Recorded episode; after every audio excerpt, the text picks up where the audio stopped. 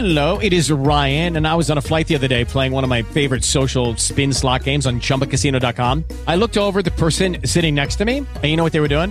They were also playing Chumba Casino. Coincidence? I think not. Everybody's loving having fun with it. Chumba Casino is home to hundreds of casino style games that you can play for free anytime, anywhere, even at 30,000 feet. So sign up now at chumbacasino.com to claim your free welcome bonus. That's chumbacasino.com and live the Chumba life. No purchase necessary. BGW. Void were prohibited by law. See terms and conditions. 18 plus.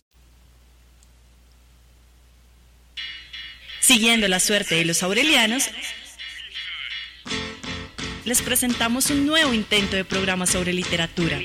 De ser publicistas del Gran Hermano a pasar por comentar el boom latinoamericano. El grupo de literatura UR presenta en los micrófonos de U Rosario Radio La Mala Hora. Un programa cargado de esnovismo y hecho con los pies.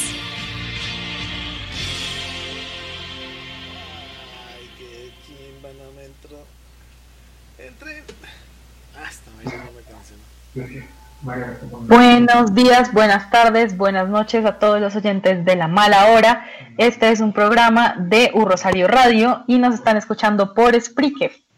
Em, el día de hoy em, estamos con Daniel de Asa, Juan Camilo Zavala. Eh, le agradecemos a la emisora, a Sebastián Ríos y a Nelson Duarte, nuestro control master, desde la virtualidad. Em, bueno, bienvenida a la mesa de trabajo. ¿Cómo están el día de hoy? Eh, la tarde está negra, el cielo está gris. Sí, parece noviembre sin ti. Totalmente. Ok, eh, yo, yo creo que yo estoy bien, por mi lado estoy bien. Digamos que a mí los días grises me gustan. Bueno, la, la posición de Daniel está como medio, medio solitaria en, en cuanto a los días grises. Pero entonces, para contrastar precisamente con los días grises eh, que estamos teniendo, eh, hoy vamos a hablar del color amarillo eh, y un poco sus derivados. Eh, digamos, el amarillo brillante, que entraría a ser el dorado, y el amarillo neón. Digamos, en sus presentaciones, tanto literarias como no literarias.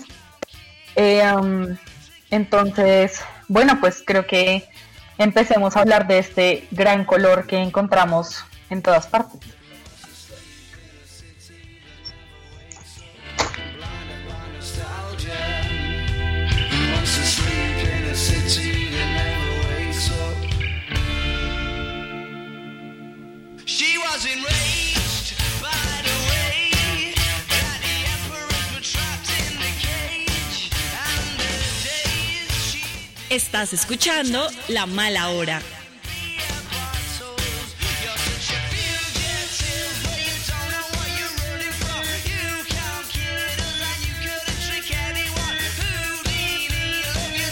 What you're running away from.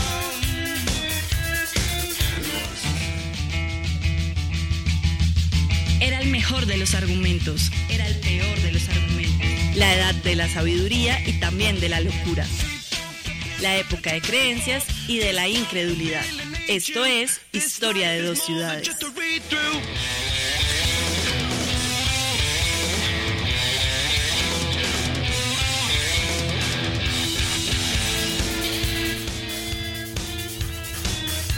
Bueno, bueno. Entonces, empezamos a hablar del amarillo y el lugar más inmediato en donde lo encontramos, que es la naturaleza. Eh, obviamente en el sol, eh, las hojas, el verano, los desiertos.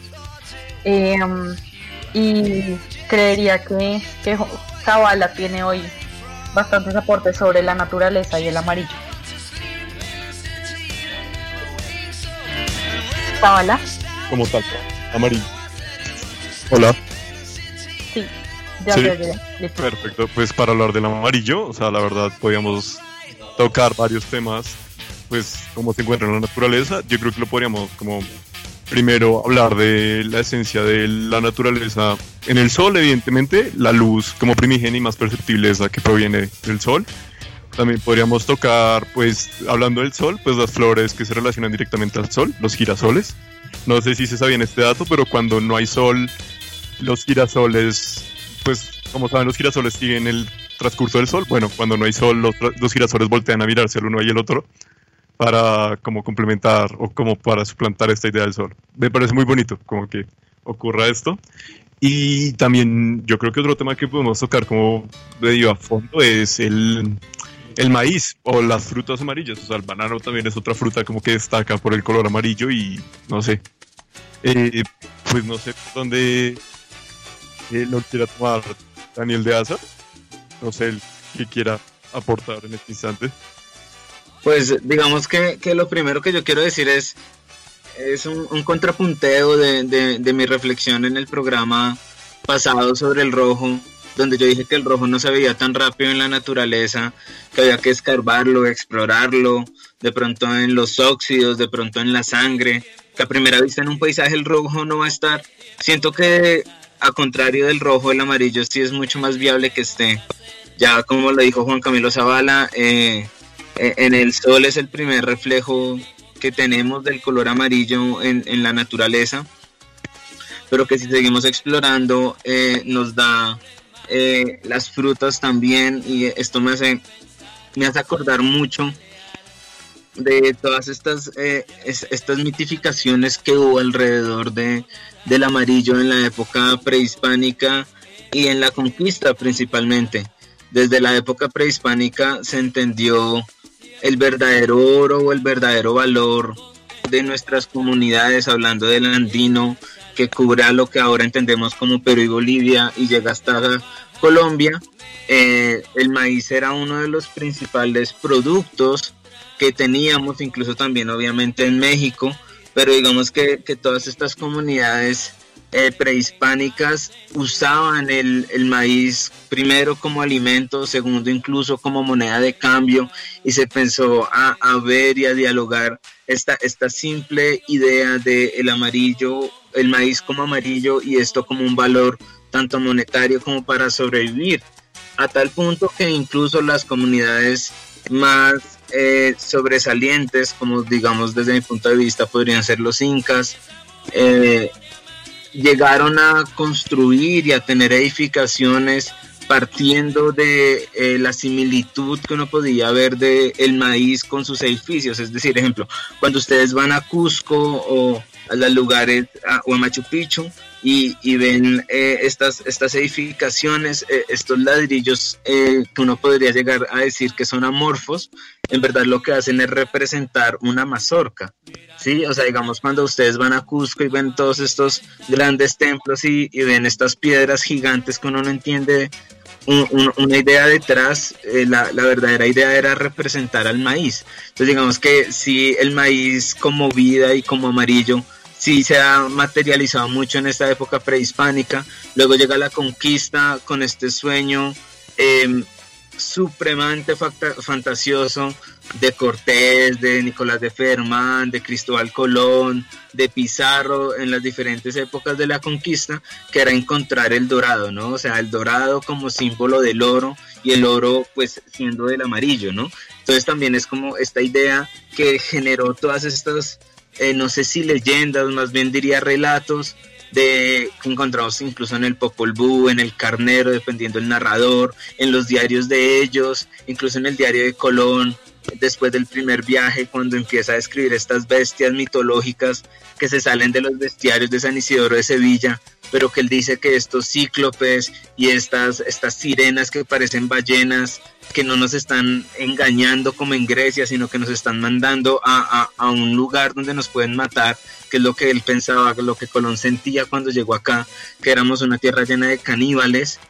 Eh, él dice, bueno, todo esto lo que simboliza son fieras que lo que vamos a hacer es que si superamos las fieras vamos a, a llegar al oro, ¿no? Al oro, al dorado, que incluso muchas interpretaciones dicen que pues por eso nuestro aeropuerto también se llama El Dorado, ¿no? Y es esta idea sumamente, pues desde el punto eh, sarcástica y poética de que los extranjeros llegan al Dorado, ¿sí?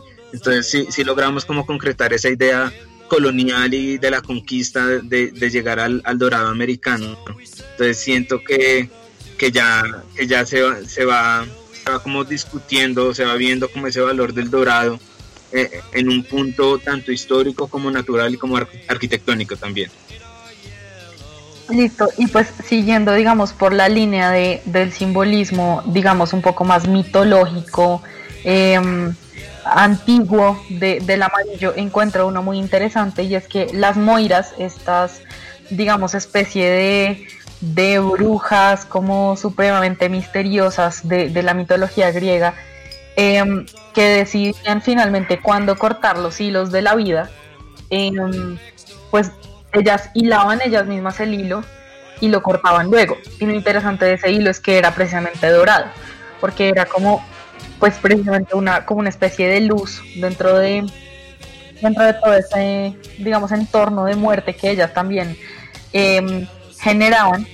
Eh, y pues es muy interesante ver precisamente como ese simbolismo de, de, de la luz dentro de, dentro de esa muerte, ¿no?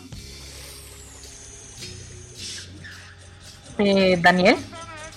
Pues eh, eh, con- continuando lo que tú dices de la mitología, me parece muy, muy bonito que este dorado eh, mitológico que pues va de la mano de lo religioso, también tiene que ver mucho con, con el dorado como lo divino, también en la, en la tradición judío-cristiana, ¿no? Porque pues uno siempre ha, ha pensado o ha discutido en clave de que, por ejemplo, lo que tienen los ángeles encima de la cabeza, que es la aureola, pues siempre se ha pensado en, en dorado, ¿no?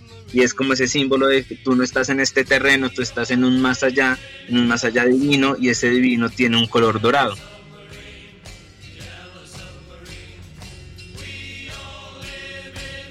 Eh, Zavala, ¿quieres seguir la idea? Pues sí, o sea, como mezclando un poco lo que decía Daniel de Asa de lo divino y sobre todo la relación con el sol, o sea, lo resplandeciente. Amarillo tiende a ser muy resplandeciente, y, o sea, como eh, es como muy primigenio de la, como de las primeras asociaciones de humanos, la adoración al sol, incluso en sociedades mucho más prósperas, como hablaba Daniel de Asa, de los incas, el culto a Inti, el dios sol, con la relación al amarillo, o el disco solar en el que viajaba Ra, que es adoración de Egipto, que prácticamente define y va asociado con todos los colores que manejan en Egipto. A la par, pues este sol dorado que también hace alusión a la idea de mm, Apolo como dios de rayos del sol y a Helios ambos como deidades solares. O sea, el amarillo está muy relacionado a elementos también como cuerpos estelares y también vainas en la Tierra. O sea, todo el maíz o el sol son amarillos. Y en este límite hay veces encontramos como metales preciosos como es el oro y el oro por eso adquiere como este valor. O sea, es resplandeciente para todo el mundo y eso hace que sea como una de las cosas que es un símbolo en general. O de alguna forma en un principio juega un importante todas las culturas.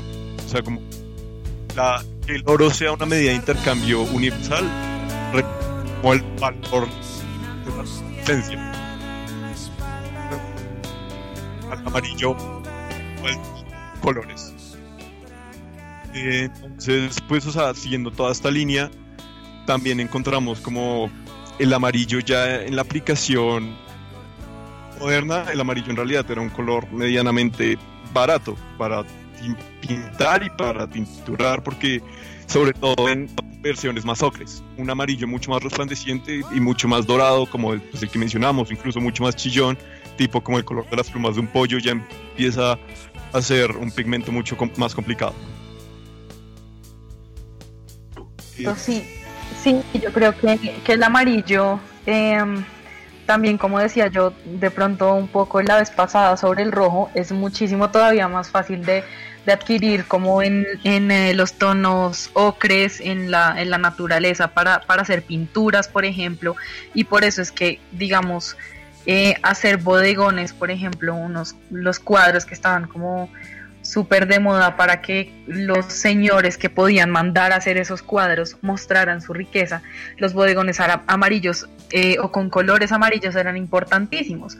Em, porque, porque mostraban precisamente que tenían frutas, muchas de las frutas exóticas son amarillas, las frutas más difíciles de conseguir, como los mangos, los bananos, que aún al día de hoy son de las frutas más caras que, que se pueden conseguir eh, por fuera de, digamos, la zona del trópico.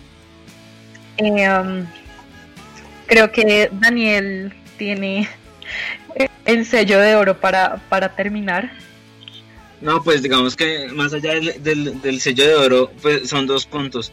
El primero es eh, efectivamente eh, de las frutas paradisíacas, el amarillo resalta, y esto me acuerda mucho una anécdota que, que Álvaro Cepeda Samuel y García Márquez sacan en, en una nota periodística, que propiamente no es literaria, sino una crónica, donde dicen que, que el amarillo en muchas regiones de Centroamérica eh, tenía más política que sabor porque siempre se vio esa banana republics de, de cómo la banana y Chiquita Brands puso gobiernos. Eso es como mi, mi dato. Pero pues digamos que yo, yo reitero que para mí el dorado más Step into the world of power, loyalty, and luck. I'm gonna make him an offer he can't refuse. With family, cannolis, and spins mean everything. Now, you wanna get mixed up in the family business. Introducing The Godfather at ChumbaCasino.com. Test your luck in the shadowy world of The Godfather slot. Someday, I will call upon you to do a service for me. Play The Godfather now at ChumbaCasino.com. Welcome to the family. VGW Group. No purchase necessary. Void where prohibited by law. See terms and conditions. 18 plus. Lucky Land Casino asking people what's the weirdest place you've gotten lucky? Lucky? In line at the deli, I guess? Aha, in my dentist's office. More than once, actually. Do I have to say? Yes, you do. In the car before my kids' PTA meeting. Really? Yes. Excuse me, what's the weirdest place you've gotten lucky? I never win and tell. Well, there you have it. You can get lucky anywhere playing at LuckyLandSlots.com. Play for free right now. Are you feeling lucky? No purchase necessary. Void where prohibited by law. 18 plus. Terms and conditions apply. See website for details.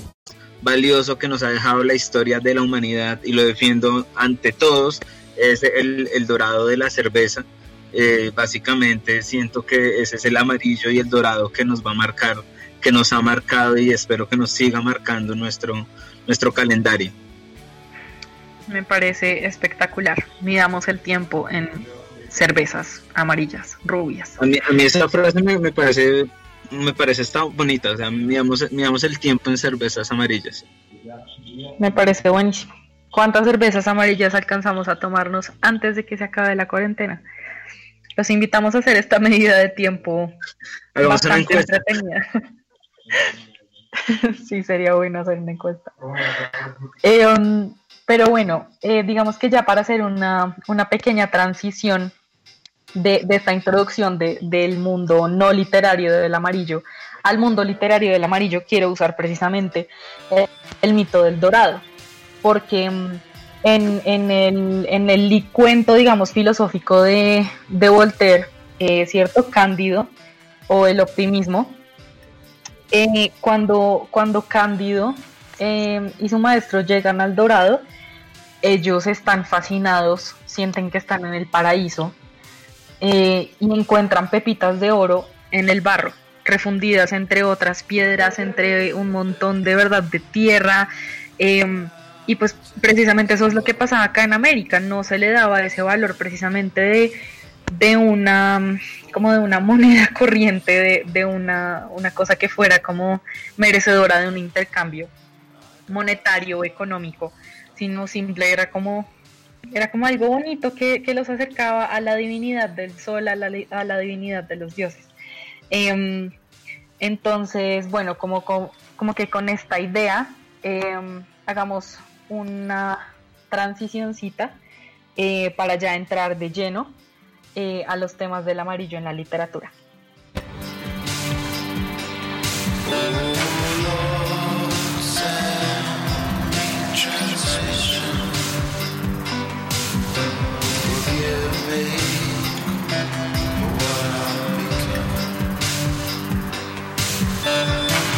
Estás escuchando La Mala Hora.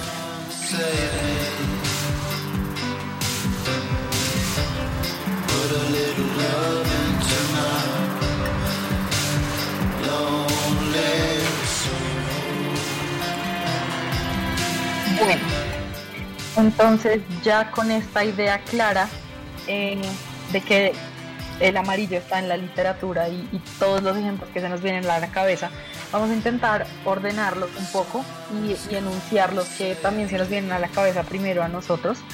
Entonces yo quisiera oír eh, a Juan Camilo eh, Zavala que cuáles son los libros o los textos con, eh, que evocan el color amarillo que primero se le vienen a la cabeza.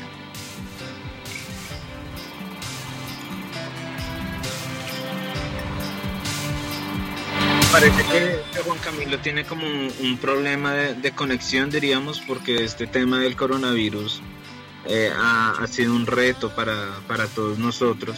Entonces, si quieren, yo, yo empiezo. Eh, Sí, digamos sí, que eh, eh, empecemos desde la orden cronológico, diría yo, y los primeros amarillos que vienen a mí, pues son los amarillos, digámoslo así, mitológicos, como ya lo habíamos dicho, mitológicos en el sentido de, de la Grecia antigua, de la Roma, de, digamos que el teatro, el teatro con el amarillo era, era clave, era fundamental, eh, el amarillo como el dorado, porque pues comúnmente en esas épocas cuando cuando se trataba de representar a un dios divino, se entendía en primero una máscara que simbolizaba el dios y el segundo era en clave de un traje amarillo que simbolizaba la divinidad. Entonces digamos que en el teatro griego ya estábamos desde ese punto.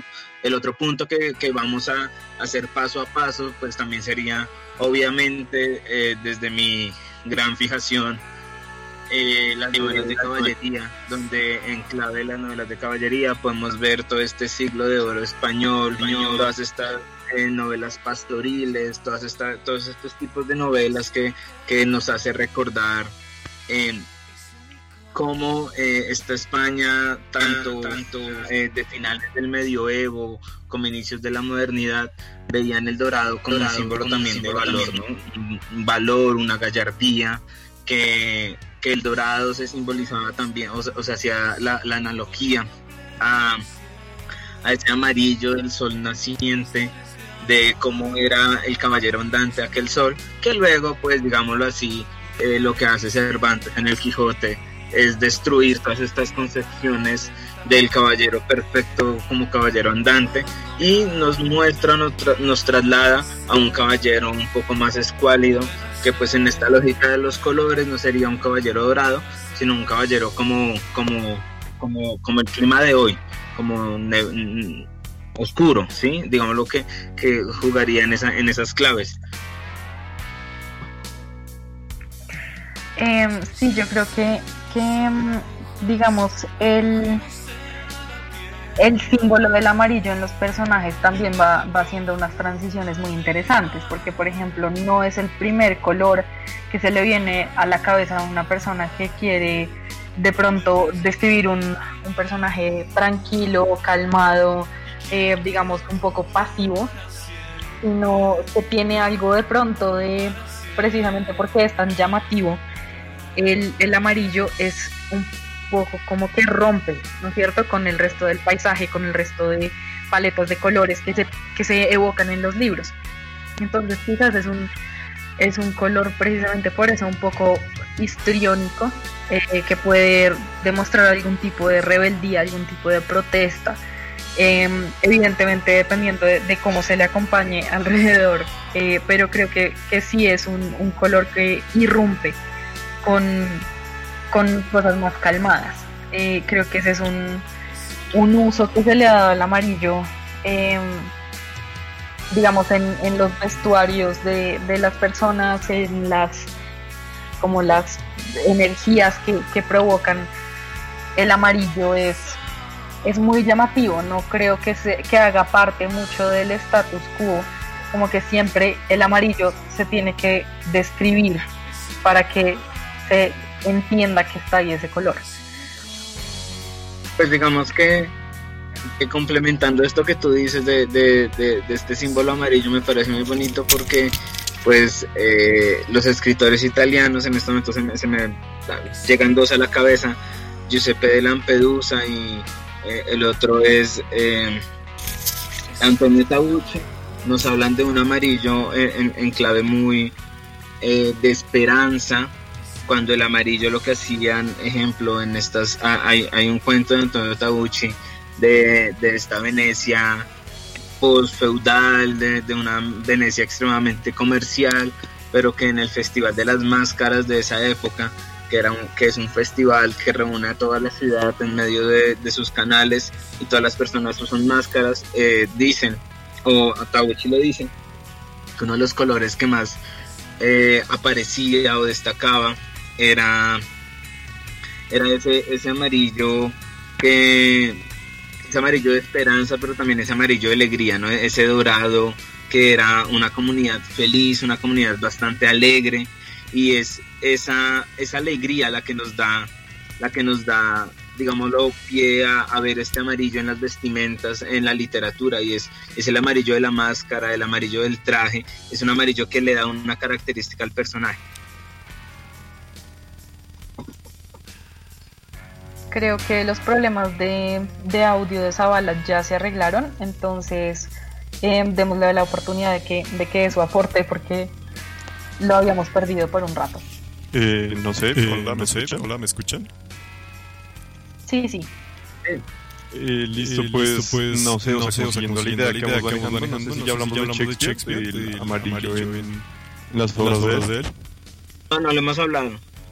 Pues, Pues, pues, va siguiendo esta esta onda, onda, pues, pues, eh, eh, mencioné una que nos recordaba Daniel Díaz plantando el programa antes, era eh, pues, eh, incluso relacionando con el amarillo en un episodio de Los Simpsons, cuando los Simpsons van a Inglaterra, eh, pues de ahí aprendí que el personaje Macbeth eh, se viste de amarillo y que ese amarillo significa la buena fortuna, a pesar de que el que interpreta a Macbeth en la obra sufre mala suerte o es como la tradición de pues, de, de teatro frente a hacer la obra de Shakespeare, plagada como de ocultismo y toda esta cosa, siendo el amarillo de pronto en un inicio representando colores como un poco más alegres, de buena fortuna, pero a la par el amarillo, pues por donde, por otro lado que quería ver es que el amarillo en, en el gótico en, en literatura gótica y de terror, toma un aire más de locura y de enfermedad. En esto, se centra prácticamente la obra el, dio- el, el libro amarillo, que es una recopilación de relatos de un estadounidense que, que parte y complementa el mito, el mito de Carcosa, en el que nos habla de Hastur, el dios, en amarillo, que vuelve loco a los a, los, que, trabajan con él. Con él. Entonces, no sé, también podemos, agregar pues, otros, otros significados del amarillo. Y, pues, no sé, como, como ver, ver ambivalencia al mismo. No sé qué piensa Daniel Díaz. Pues, pues digamos que, que a mí esa, esa ambivalencia del amarillo me parece muy bonita, sí, o sea, yo, yo no puedo negarlo. Eh, y, y pues digamos que ya estamos metidos en, en literatura, me, me, me quiero eh, destacar o, o- o quiero quedarme en un punto del amarillo, eh, el amarillo como un outsider de- del statu quo de la sociedad, ¿sí? ¿Por qué? Porque pues en, en una novela que les recomiendo a todos los que no se la han podido leer de Chimamanda Adichie, esta escritora africana que se llama, eh, el, pues, la novela se llama Medio Sol Amarillo. Lo que ella nos hace es un relato de una Nigeria que está haciendo, digámoslo así, o, o que está luchando por salir de esta idea colonial de la década de los 60 y muestra ese sol amarillo como ese, so- ese- esa, esa idea de, de- un amarillo que, que da esperanza, ¿sí? Entonces es, es el amarillo que, que simboliza y, en- a lo largo de la novela es, es una lectura, eh, digámoslo así, transversal. Donde lo que nos dice es que este amarillo o, o ese medio sol amarillo que, que surge en el horizonte, ese, ese rayo de esperanza para que esta tierra nigeriana salga de un discurso colonial, de una estructura privilegiada para pocos y es un llamado también como a un enclave de crítica social o de literatura un poco más social de, del sol esperanzador para la humanidad. Entonces también es muy bonito porque pues no- nos retomamos también a esta idea de, del amarillo como sol, como esperanza, pero también es que el sol es importante porque el sol es el que da vida, ¿no? Entonces eh, digamos que ya estamos como entrelazando todo, el amarillo del inicio de la naturaleza, como el amarillo del maíz, el amarillo del sol, que son vida para el humano, también la literatura recoge esos significados y los trae en, la, en las novelas.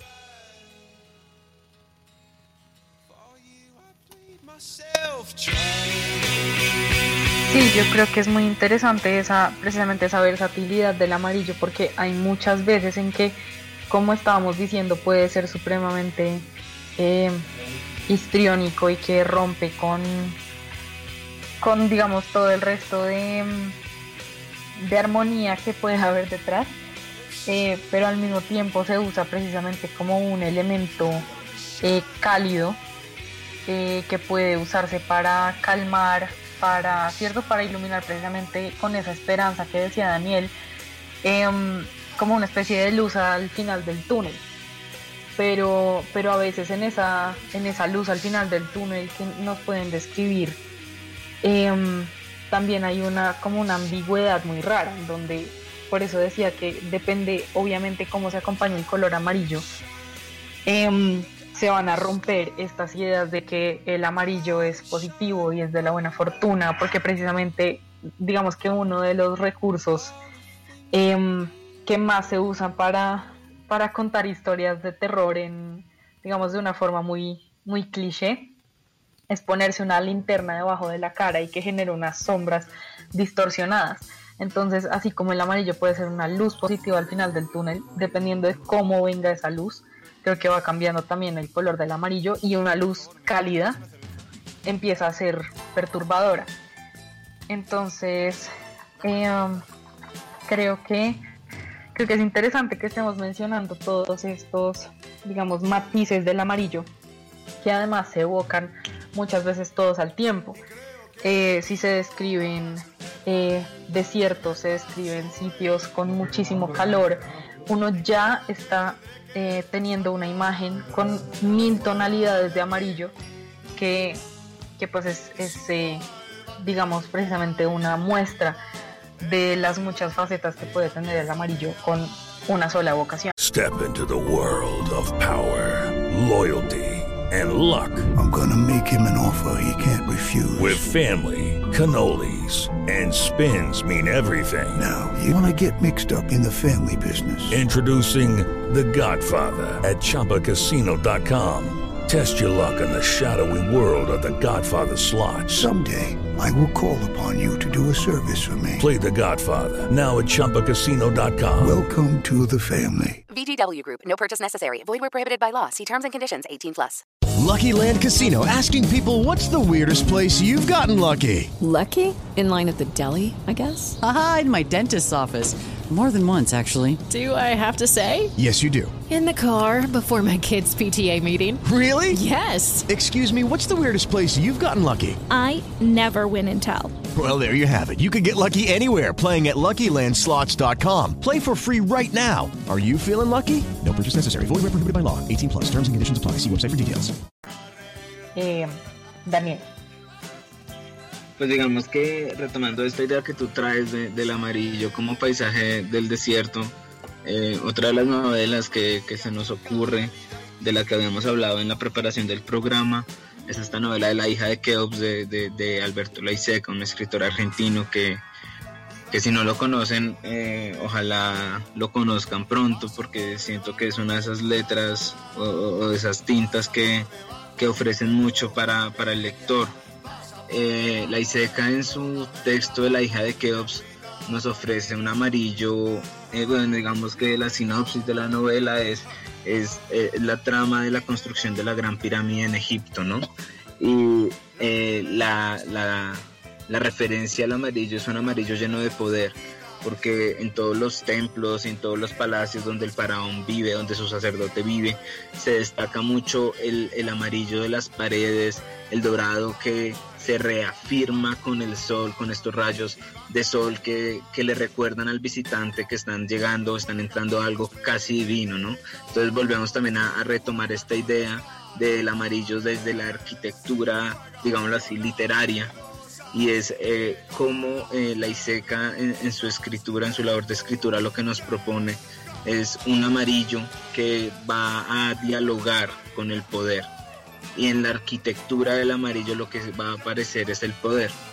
Y pues digamos que tanto Daniela como Zavala, incluso como el mismo Nelson, como Sebastián, como las personas que nos escuchan, pues saben de pronto mi, mi fijación con, con este señor llamado García Márquez, que pues en- en- trabaja, di- digamos que dialoga con el amarillo de una manera muy bonita, ya que pues digamos que ha- hay un ejercicio de, de- un ejercicio muy sencillo y es si ustedes cierran los ojos y les hablan de Gabo, es muy probable que de las primeras cosas que a ustedes les aparezca es esta cosa, eh, a lo sumo ya exagerada de las mariposas amarillas, pero que en general siempre se ha relacionado al Gabo con el amarillo, porque el amarillo siempre se llevó en sus letras en, una clave de, un amarillo mágico, un, ama- un amarillo que, que nos mostraba cómo la sociedad del realismo mágico se escribía o tenía eh, colores en clave de amarillo.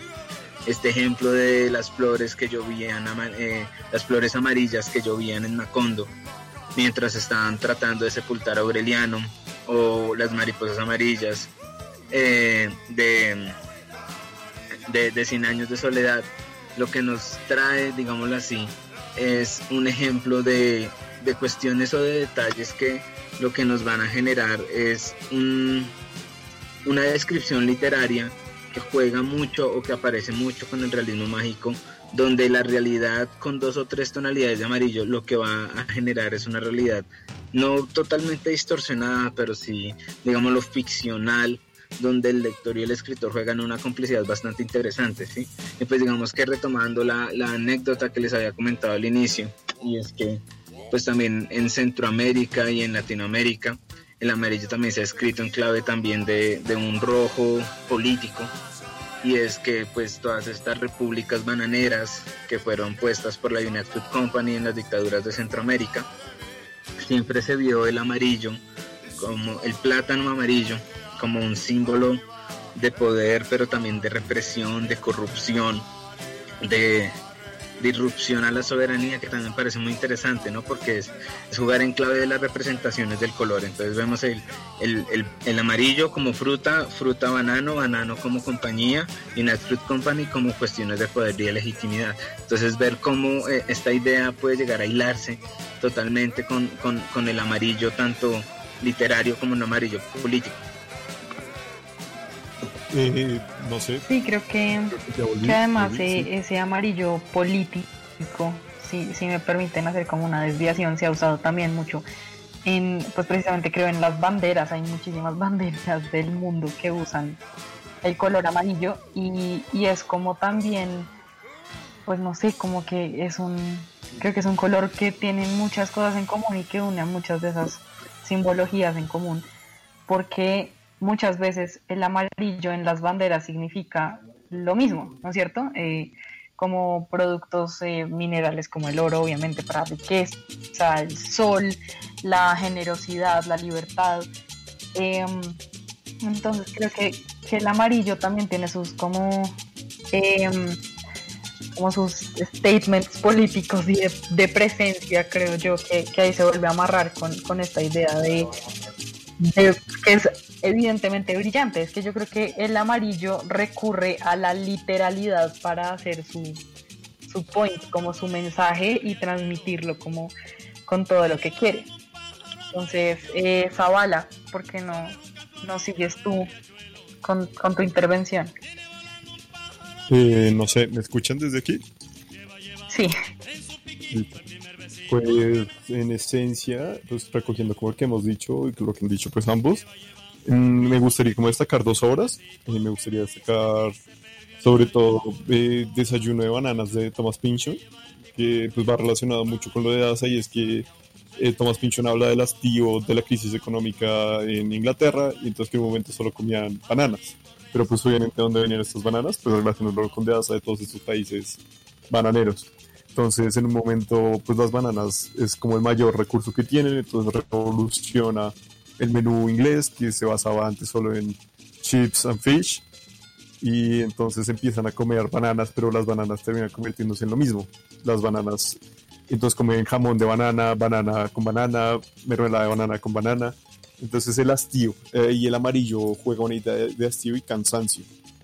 Por el otro lado, y relacionándolo con el cansancio, eh, yo siento que el, el calor, o por lo menos el color, con, el filtro que le pongo a las obras de Rolfo es amarillo, pero es un amarillo ocre, como desgastado, sobre todo lo siento en Pedro Páramo, ese calor que se describe como todo el tiempo, ese calor infernal, el desierto, la lejanía, y a la par en el cuento del llano, en llamas del, en Lubina, en siento que se habla de un amarillo pálido, un amarillo enfermo, un amarillo desértico como agobiador, agobiante, que termina por eh, llevar a los personajes a la locura y pues eh, como limitarlos de alguna forma.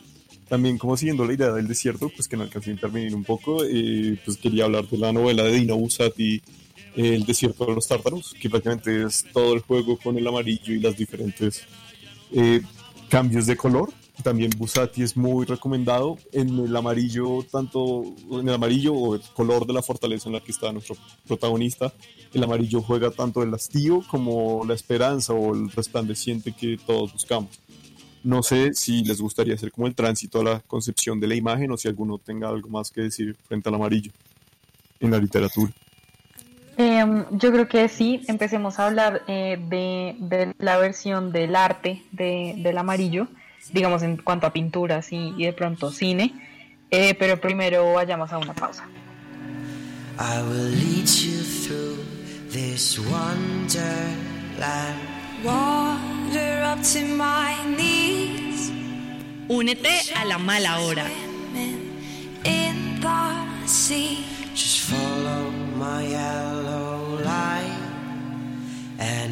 ¿Quieres aprender a comunicarte con mayor asertividad? La Escuela de Administración de la Universidad del Rosario y el Centro de Lectura y Escritura en Español te invitan a participar del taller Mi Voz, herramienta poderosa para comunicarme con satisfacción. Este jueves 14 de mayo de 3 a 6 de la tarde, conéctate vía Zoom al Salón 301 Casur. Reconocerás en tu voz un instrumento poderoso, junto al aprendizaje de algunas pautas que te permitan mejorar la calidad de comunicación oral. Inscríbete y participa en clee.urrosario.edu.co. CLE, para hacer y hacer. Hola. Ingresa a la Universidad del Rosario y sueña en grande. Te abrimos las puertas a un mundo de posibilidades donde podrás cumplir tus metas personales y profesionales. ¿Qué esperas? Tenemos inscripciones abiertas para pregrado y posgrados. Mayor información en nuestra página web www.urrosario.edu.co.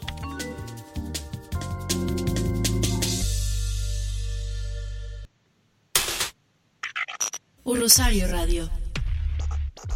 Siempre conectados. A través de tus sentidos. Pagar una carrera profesional siempre había significado deudas interminables. Hasta hoy, la Universidad del Rosario creó el modelo del Cole a la U, con el que podrás financiar tu pregrado directamente con nosotros. Es muy sencillo. 1. La pensión que pagábamos en el colegio la seguimos pagando en la universidad durante nuestro periodo de estudios. Y 2. Ya, cuando nos graduemos, abonas el 25% de tus ingresos profesionales. Lo mejor de todo es que no pagas intereses. Recuerda, solo pagas si devengas un ingreso profesional. No pagas intereses y el valor que pagas ayuda a que más personas puedan beneficiarse. Este modelo solo aplica para programas con cupos disponibles y no aplica para los programas de medicina, jurisprudencia e ingeniería biomédica.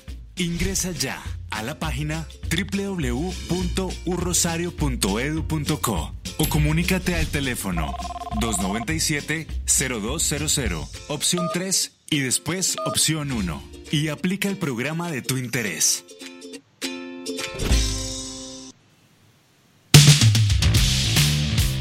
En el 2020, sigue conectado con Un Rosario Radio. Reúnete con el grupo de literatura UR todos los martes a las 4 de la tarde en el Loma del Claustro.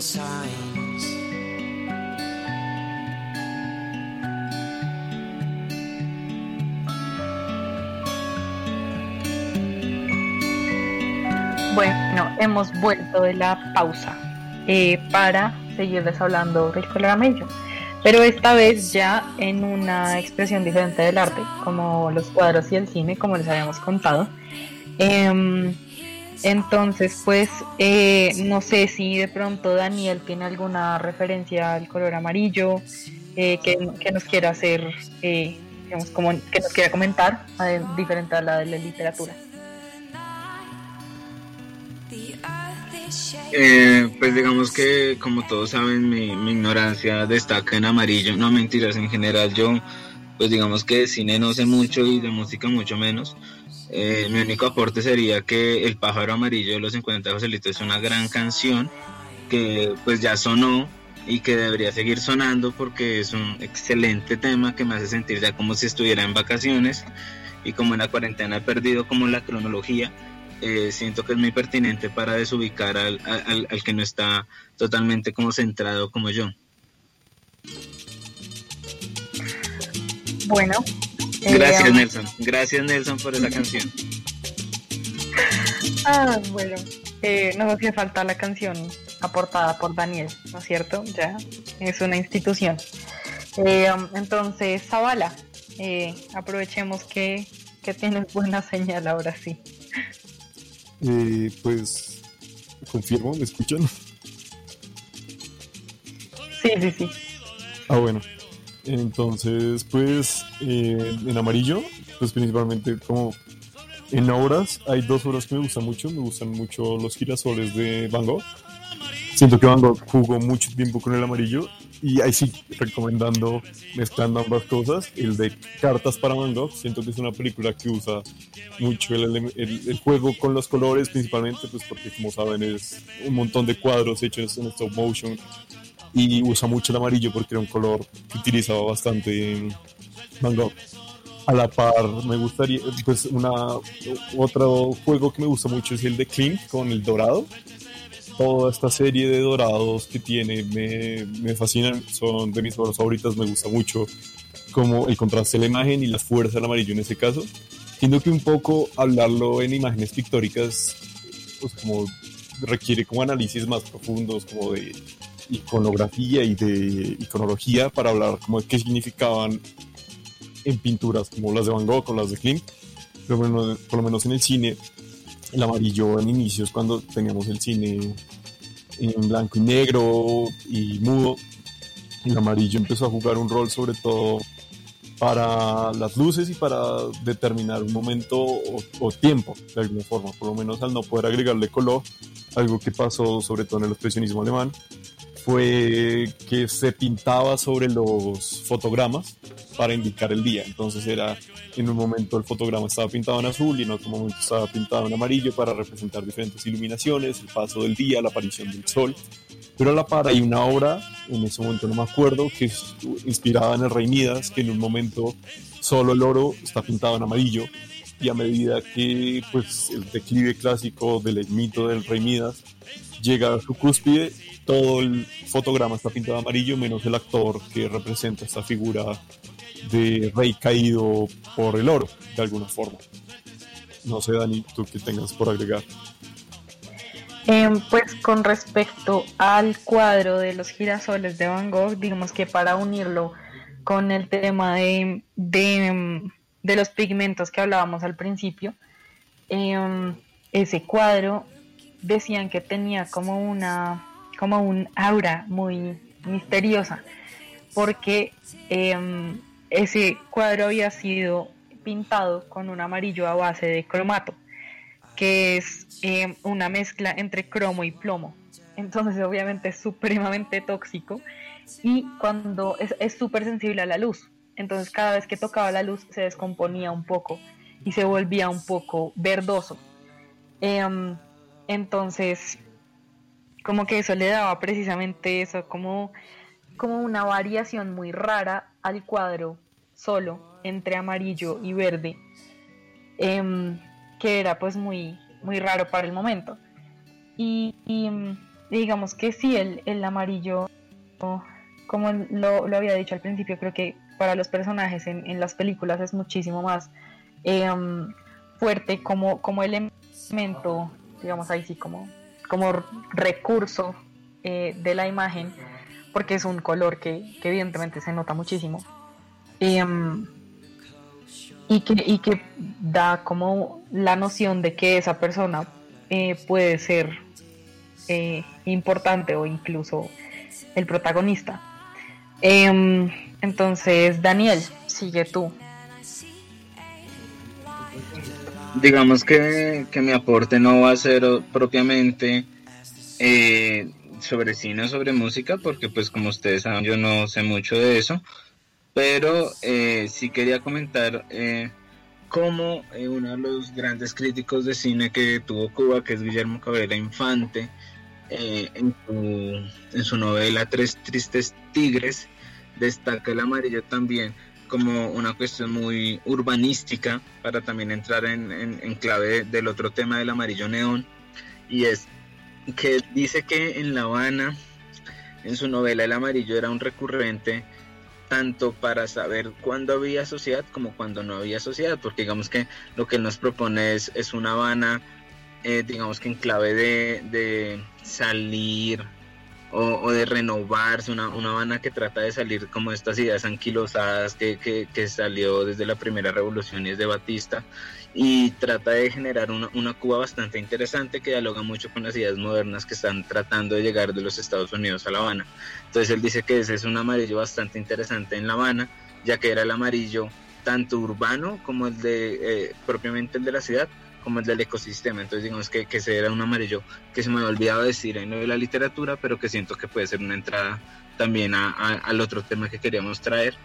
Y lo otro es que, digamos que otro, otro de, los, de las maneras más interesantes de que se vio el amarillo, tanto, digámoslo así, en la literatura, pero no propiamente en relatos, sino en ensayos, es en esta idea borgiana, ya que para Jorge Luis Borges el amarillo no era, digámoslo así, un, bueno, digamos, hay, que hacer una claridad, es que Borges propiamente nunca quedó totalmente ciego, él empezó fue a perder la vista, a ver sombras, a ver montones, pero siempre destacaba mucho el color amarillo, y él decía que ese era el amarillo que le daba a entender que estaba bien, que estaba, digámoslo, en un sentido interesante, medianamente vivo, y que, digámoslo, eh, es, es, se refleja tanto en algunos poemas de él como, como en, en- en- los ensayos donde él dice que, que es, el amarillo es uno de los colores más interesantes que él pudo recordar porque es el que le marcó la vida. Entonces digamos que, que son dos referentes muy bonitos el uno como entradilla al siguiente tema que queríamos trabajar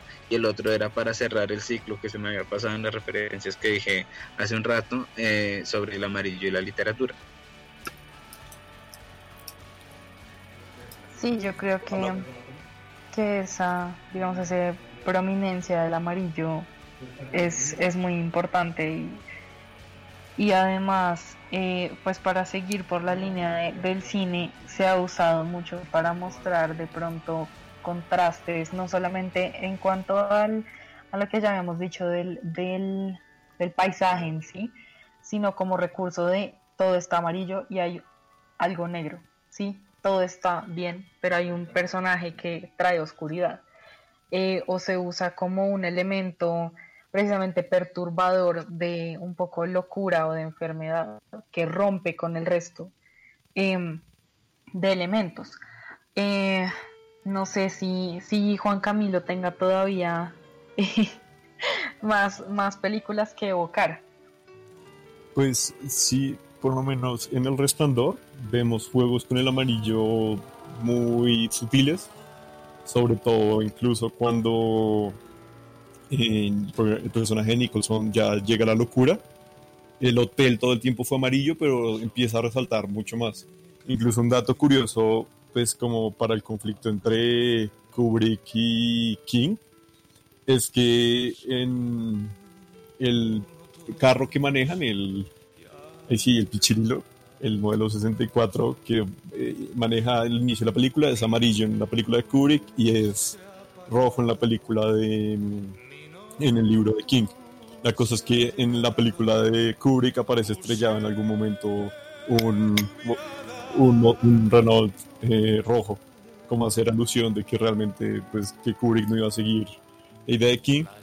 Según he escuchado, eh, probablemente salvó la película al no seguir a King de alguna forma porque el libro era probablemente irrealizable en formato eh, de película.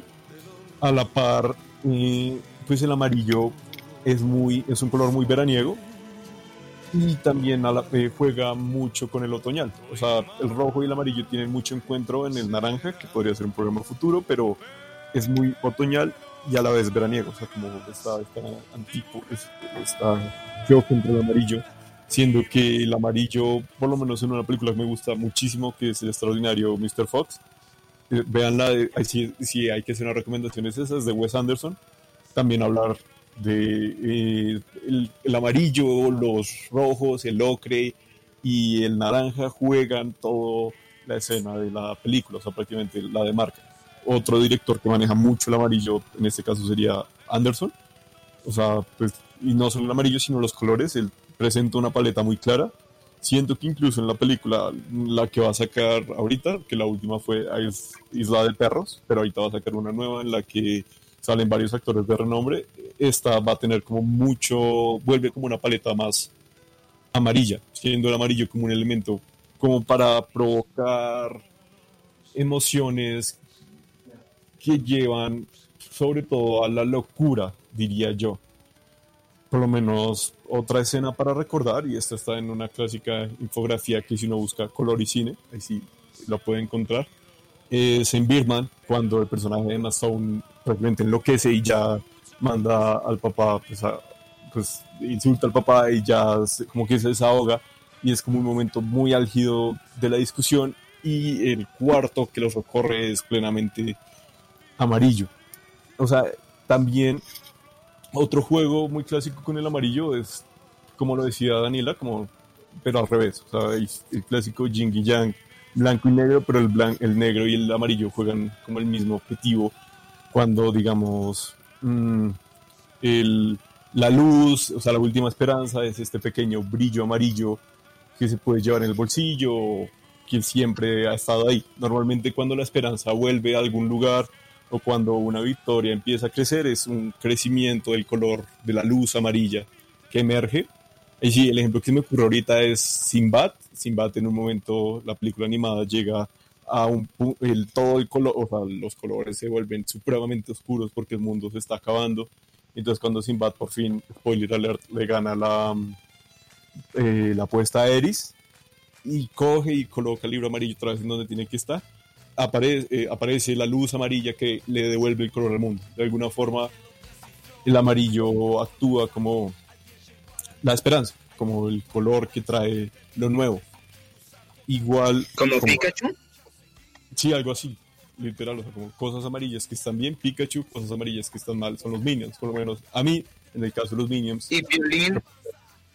En la película dan estrés, diría yo. O sea, como Sí. siento que es más la representación de la locura como de la alegría. No sé, supongo que es más, o sea, como uno de niño lo puede ver más como de esto es alegre, pero supongo que, o por lo menos para mí es más como esto es fastidioso.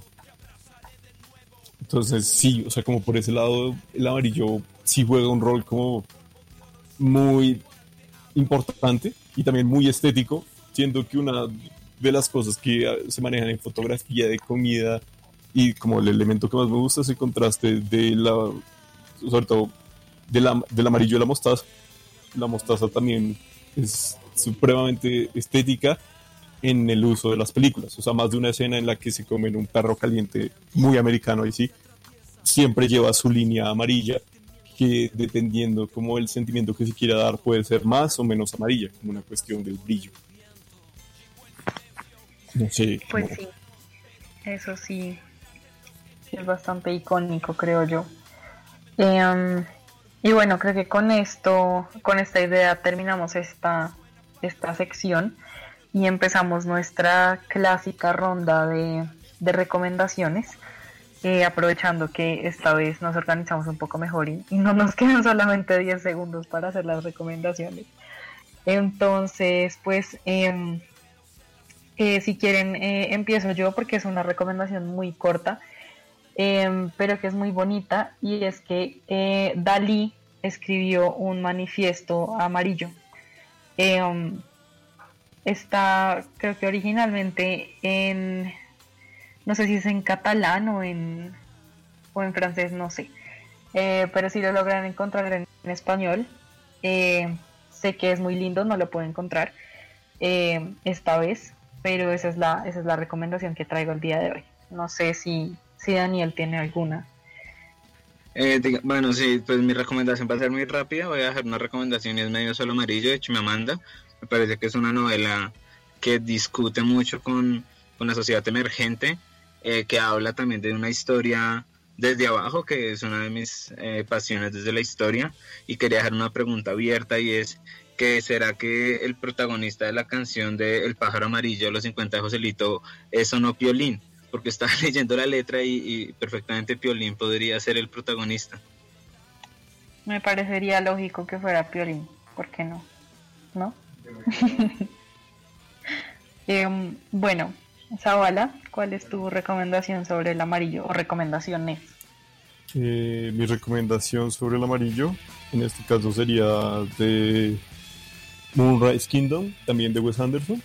Y a la par, no sé si lo logren conseguir, cuentos que me apasionaron de eh, Sabato, que es amarillo. Pero no, o sea, Bueno. muy en serio. Eh, ahorita sacaron un libro que se llama Las páginas amarillas de la literatura. Y pues prácticamente cumple con el concepto de páginas amarillas, que es como la cuestión de los trabajos que han realizado varios escritores antes de poderse dedicar a la escritura o paralelamente a la escritura. Qué lindo eso. Em, pero bueno, entonces con esta pequeña ronda de recomendaciones, em, que esperamos que, que esta vez se animen a se, se animen a buscarlos porque el color amarillo realmente creo que es uno de mis favoritos. Y claro, y solamente se reciben tarjetas de cumpleaños de Facebook con piolines y escarcha alrededor. No hay nada más aceptable que, que una tarjeta de esas de una tía. Em, bueno, creo que esto será todo. Esperamos que les haya gustado eh, el programa sobre amarillo y nuestra serie sobre colores. Eh, los esperamos la próxima semana para que nos sigan oyendo. Esta fue la mala hora. Eh, muchas gracias a todos, de nuevo a Nelson eh, por la paciencia, eh, a la mesa de trabajo, muchísimas gracias y a los oyentes. Espero que tengan una buen día, tarde o noche. Muchas gracias.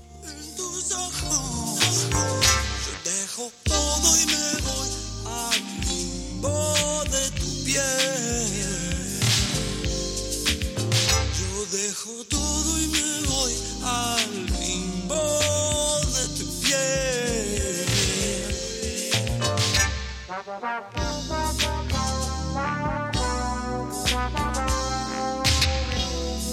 Y de la distancia se eco solo en tus pasos y siempre las cosas Siguiendo la suerte de los aurelianos, terminamos un nuevo intento de programa sobre literatura, de ser publicistas del Gran Hermano a pasar por comentar el boom latinoamericano. El grupo de literatura UR presentó en los micrófonos de U Rosario Radio La Mala Hora, un programa cargado de esnovismo y hecho con los pies.